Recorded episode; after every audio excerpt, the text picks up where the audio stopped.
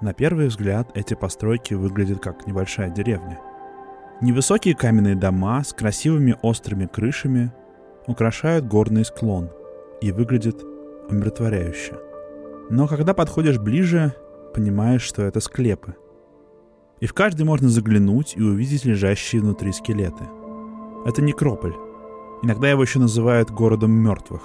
В селе Даргавс в Северной Осетии. Говорят, что здесь похоронено 10 тысяч человек, хотя кажется, что это просто красивое, поэтичное число. Некрополь построили примерно 600 лет назад. Самые древние мумии здесь уложены в ладьи с веслами. Жители этой земли верили, что попасть в загробный мир можно только переплыв реку забвения. Для современного человека некрополь в Даргавсе может выглядеть жутковато и мрачно. Но в разных культурах разные отношения со смертью – Рассказывают, что во времена эпидемии чумы или холеры, чтобы не заразить других людей, больные целыми семьями уходили в такие склепы умирать. И потом их здесь же хоронили. Осетины очень серьезно относятся к предкам и к смерти. Самые суровые клятвы давались на могилах предков, а осквернение могилы можно было смыть лишь кровью. Вокруг склепов поэтому появлялись табу. И про город мертвых в Даргавсе ходят много легенд, которые предостерегают людей сюда не ходить. Мумии в Даргавском некрополе видны всем. В любой склеп можно посмотреть и увидеть их. От некоторых остались лишь скелеты. Некоторые лежат в истлевших одеждах. Тела застыли в разных позах. Помимо тех, кто лежит в ладьях, есть те, кто выглядит так, будто спит.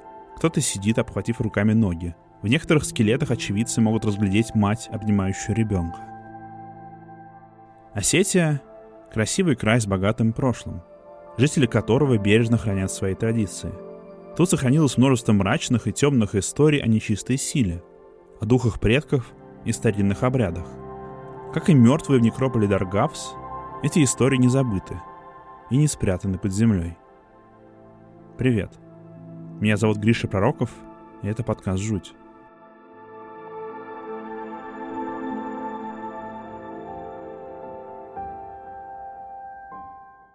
Северная Осетия, современный регион России, находится на Северном Кавказе и занимает северные склоны главного Кавказского хребта. Это большая, непрерывная горная цепь, которая лежит между Черным и Каспийским морями. В древности здесь находилось государство Алания, и современные осетины считаются потомками Алан и главными наследниками их культуры. Присоединение Осетии к Российской империи началось в XVIII веке, хотя официально по документам частью империи эта территория стала только век спустя. Культура осетин — это сложная смесь кавказских традиций, ислама и христианства. Считается, что в Аланию православие пришло даже раньше Руси. Местные религиозные верования — одна из самых острых тем в современном осетинском обществе. Несмотря на то, что многие жители республики называют себя христианами или мусульманами, как минимум треть из них — приверженцы традиционной осетинской религии — и многие борются за ее возрождение. Древнее верование осетин и алан — это не язычество, а монотеистическая вера, которая сегодня называется Уацдин, хотя это современное название. Они верят в единого Бога, в существование души и загробного мира и в мир духов. Мироздание в этой религии разделено на три мира, и наш с вами мир живых приверженцы этой веры называют ложным миром — Традиционную веру предков осетин сегодня бывает трудно отделить от православия и ислама, потому что на протяжении веков разные традиции смешивались. Мусульмане и православные жители Осетии могут соблюдать древние традиции и обряды, сохраняя при этом приверженность своей вере. Здесь отмечаются многие старые праздники, и старинные ритуалы вошли в обиход. Один из важных элементов этой традиционной веры предков – это представление о нечистой силе – злых духах, которые носят общее название Далимоны. О них знают многие осетины, и многие верят, что их можно встретить и сегодня.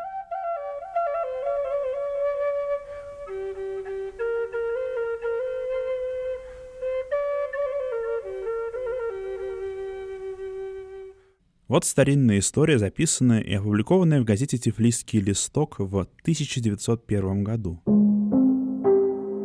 Неподалеку от села Бикмар росло несколько деревьев, а рядом с ними стояла часовня, местная святыня. Старожилы рассказывали и передавали этот рассказ от поколения к поколению, что в районе этой часовни, в чем-то имении, зарыт богатый клад, состоящий из золотых вещей и разных сокровищ. Самым заметным сокровищем была древняя осетинская шашка, разукрашенная драгоценными камнями. Но клад этот охранял Делимон. Если по району ходит такая история, если они рассказывают все, то рано или поздно находятся охотники разбогатеть. Вот и тут появились люди, которые решили проверить ходившие о кладе слухи. Они обратились к гадалке, чтобы разузнать побольше, и та подтвердила, что в том месте лежит клад. Одновременно с этим владельцы имения тоже решили, что им пора откопать сокровища, но они хотели сделать это в секрете. Желая опередить хозяев, двое охотников пришли ночью на заветное место. Они развели костер, чтобы им было видно, где они копают, начали раскапывать землю как вдруг явились владельцы имения и избили их до полусмерти. После этого владельцы земли стали буквально одержимы кладом. Каждый день они оходили свои владения, чтобы убедиться, что к ним никто не проник. А потом поставили на месте клада караульных, которые сторожили целые ночи напролет. В одну из ночей один из караульных сильно заболел, и все стали говорить, что ему отомстил Далимон. Тогда обратились к гадалке — которая посоветовала бросить поиски клада и не охранять это место, потому что Далимон обижается. Клад оставили в покое, и он, если в земле действительно что-то лежало, так и остался собственностью злого духа.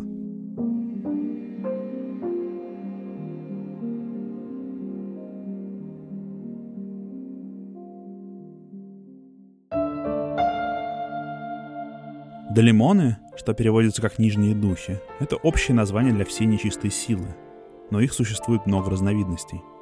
Больше всего истории рассказывают про встречи с хайрагами, то есть чертями.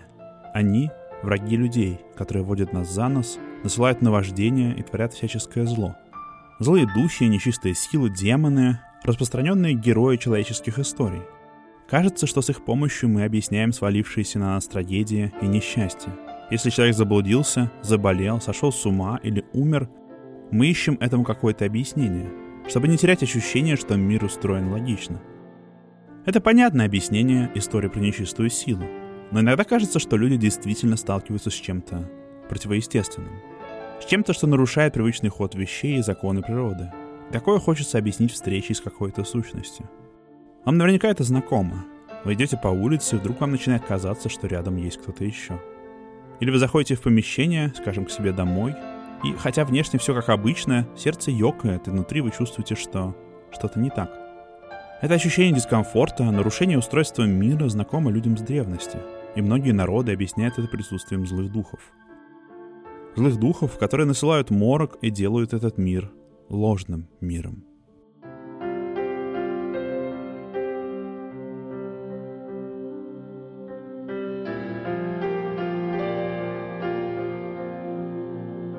Отец фольклориста Федара Таказова рассказывал ему такую историю. Это было после Великой Отечественной войны. В те времена автомобили были редкостью, и даже арбы, телеги, запряженные лошадьми, были не у всех. Жители горных деревень часто ходили в город пешком и сами несли свою поклажу. Однажды отцу Федара, его звали Магомед, тоже понадобилось отправиться в дальний путь. И домой он возвращался, когда уже стемнело. Дошел до места, где нужно было спускаться под гору, и тут перед ним появился незнакомый мужчина. «Да будет прямой твоя дорога», — сказал путник, и они заговорили и пошли вместе. Надо сказать, что у осетин есть поверье, что с таким путником в горах нельзя разговаривать. Это не человек, а злой дух, который собьет тебя с пути, уведет и в конце концов сведет с ума. Но Магомед Наказов не побоялся незнакомца. Он не заметил, как за разговорами они свернули с дороги и пошли к лесу. И вдруг он услышал в лесу звуки гармонии и услышал песни, как будто кто-то собрался на праздник. Незнакомец сказал, что, наверное, это такие же путники, и предложил пойти к ним. Магомед пошел на эти звуки и увидел среди деревьев костер. Он подошел ближе и увидел много людей, которые танцевали и пели. Когда они увидели Магомеда, то подбежали к нему, назвали его по имени и радостно позвали с собой. Дали ему стул и посадили на этот стул. К нему подошли женщины и положили ему на колени богатые ткани. В те времена это была редкость. Магомед обрадовался, что ему сделали такой роскошный подарок. Усталый путник не замечал ничего странного в этом празднике в лесу. Затем ему подали бокал вина. Ему поднесли бокал, и он начал произносить тост молитву во имя Бога. У осетин некоторые тосты одновременно являются застольными молитвами. Незнакомцы стали ему говорить. «Это ни к чему. Ты его не вспоминай. Зачем это? Так выпей». Магомед сообразил, что это не люди. Произнес слово «бисмилла». Это слово обозначает фразу, с которой открывается почти каждое сутра Корана, и мусульмане произносят его в каждой молитве. И перед началом любого важного дела. Он достал нож — а острые ножи и кинжалы часто использовались как обереги от нечистой силы. И все люди, включая незнакомца, которого он повстречал вначале, исчезли. Он оказался на куче песка, и на коленях у него вместо ткани была насыпана земля.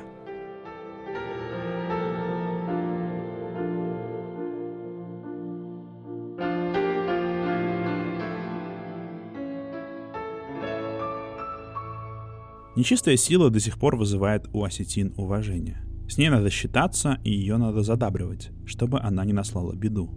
Одна из старинных традиций, которая до сих пор жива, это Хайраджиты Ахсав, или Ночь чертей. Этот праздник празднуется зимой и совпадает с Новым годом. В полночь накрывается стол, готовится черная курица, которую никогда не готовят на праздники, пироги, и когда все готово, все жители дома выходят во двор – чтобы дать чертям возможность попировать. Они отдают им часть своей еды, чтобы они не тревожили людей. Конечно, это не значит, что все соблюдающие этот праздник верят в его сакральный смысл. Многие традиции, оставаясь с нами, теряют свое первоначальное значение. Масленица, которая празднуется в России, вряд ли для многих все еще связана с перерождением, жертвоприношением и тем, что мы прогоняем смерть и мрак, который несет с собой зима. Но тем не менее, история про Далимонов и Хайраков живы в Осетии. Их до сих пор рассказывают в селах и деревнях, а иногда и в городах. И присутствие других сущностей, злых духов, для кого-то является частью реальности.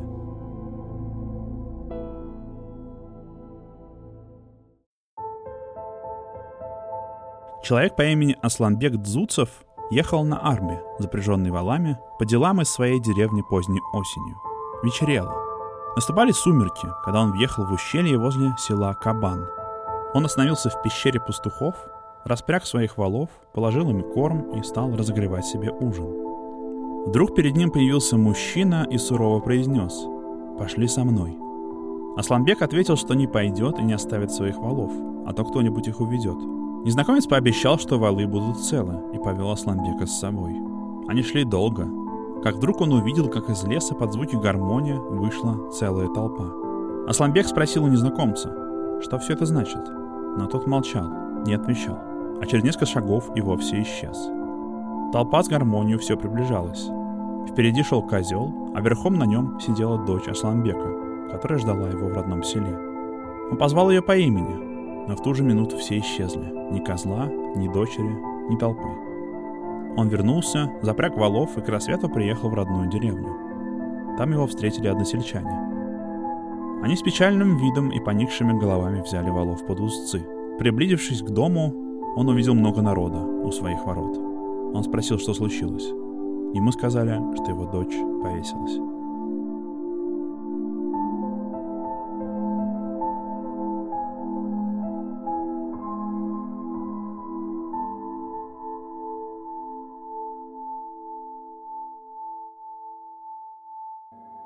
1932 году Евгения Конукова жила в селе Кабан, в том же, у которого Асланбек Дзуцев повстречал злых духов. По утрам она любила выходить на крыльцо и наслаждаться горным пейзажем. Однажды ранним утром, любуясь видом гор, она обратила внимание. У скалы, где располагалась пещера пастухов, горел костер, а вокруг него суетились какие-то люди. Она вернулась в дом и спросила у своей тети, кто это мог разжечь костер под скалой. Та ответила, это те, чье имя не произносят вслух. Не надо смотреть на них, пусть их беды будут с ними. Прошло около недели после этого случая. Евгения со своей двоюродной сестрой пошли на поиски телят. Дошли до святилища, куда ходят молиться, и увидели. Горит костер, а вокруг танцуют симд, народный осетинский танец, парни и девушки. Она спросила сестру, которая была старше ее, что здесь происходит. Та приказала, быстрее бежим отсюда. Это черти, в том же селе Кабан жил пастух. Он пас скот на поляне у больших камней, и там вечером к нему явился черт. Обратившись в быка, подошел к пастуху сзади, положил ему на плечи свои пеки ноги. Тот повернулся и направил на него охотничье ружье. Черт тут же исчез, а пастух после этого не вернулся в село. Жители села отправились на его поиски. Может, он упал со скалы, может, его убили. Долго искали, наконец нашли. Он лишился рассудка, пожил несколько месяцев и умер.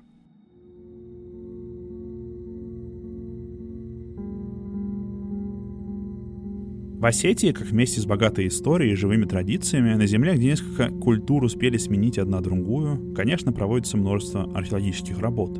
Археологи изучают город мертвых в селе Даргавс, и во всем регионе постоянно находят новые урочища, городища и места, где история буквально под ногами.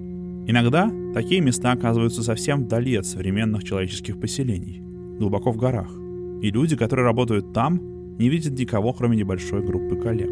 В одном таком отдаленном месте стояла археологическая база. Генератор электричества, колодец с водой, несколько домиков построек для жилья и пещера, глубоко внутри которой идут раскопки. Наверху стоял радиоприемник, а внизу у археологов была рация, по которой они могли просить спустить им необходимые вещи. На ночь раскопки закрывались. Всех новоприбывших археологов предупреждали. Ни в коем случае нельзя оставлять на ночь внизу в пещере рацию. Там живет нечистая сила. Однажды один археолог все-таки забыл там рацию. И под утро вахтер, который ночью все сторожил, пошел и обрубил кабель, по которому все спускалось внутрь пещеры. Сказал, что услышал по рации голоса. Они разговаривали с ним, молили выпустить их и пустить их наверх.